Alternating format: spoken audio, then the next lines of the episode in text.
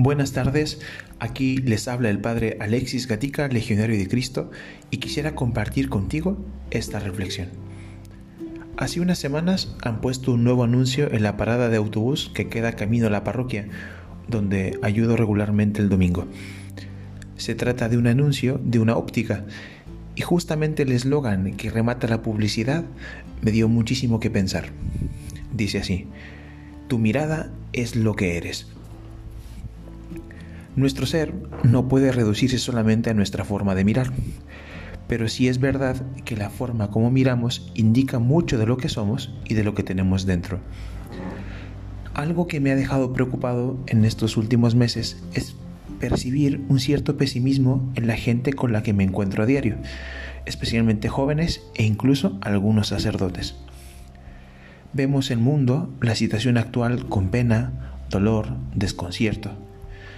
Y es verdad que no podemos tapar el sol con la mano.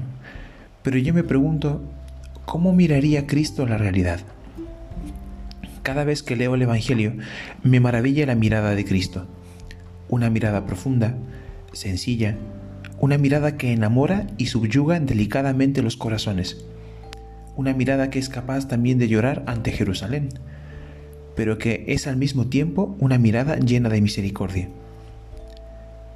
¿Cómo es tu mirada? ¿Cómo es mi mirada? ¿Se limita solamente a lo externo, a lo que ve?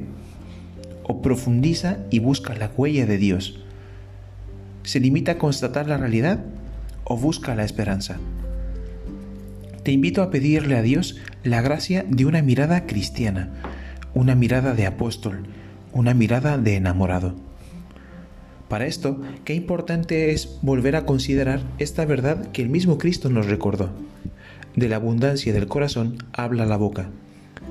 Damos aquello que tenemos en nuestro interior y podemos concluir que también miramos de acuerdo a la abundancia de nuestro corazón. Muchísimas gracias por tu escucha y espero que esta reflexión sea de utilidad. Que Dios te bendiga y te acompañe siempre. Y hasta la próxima.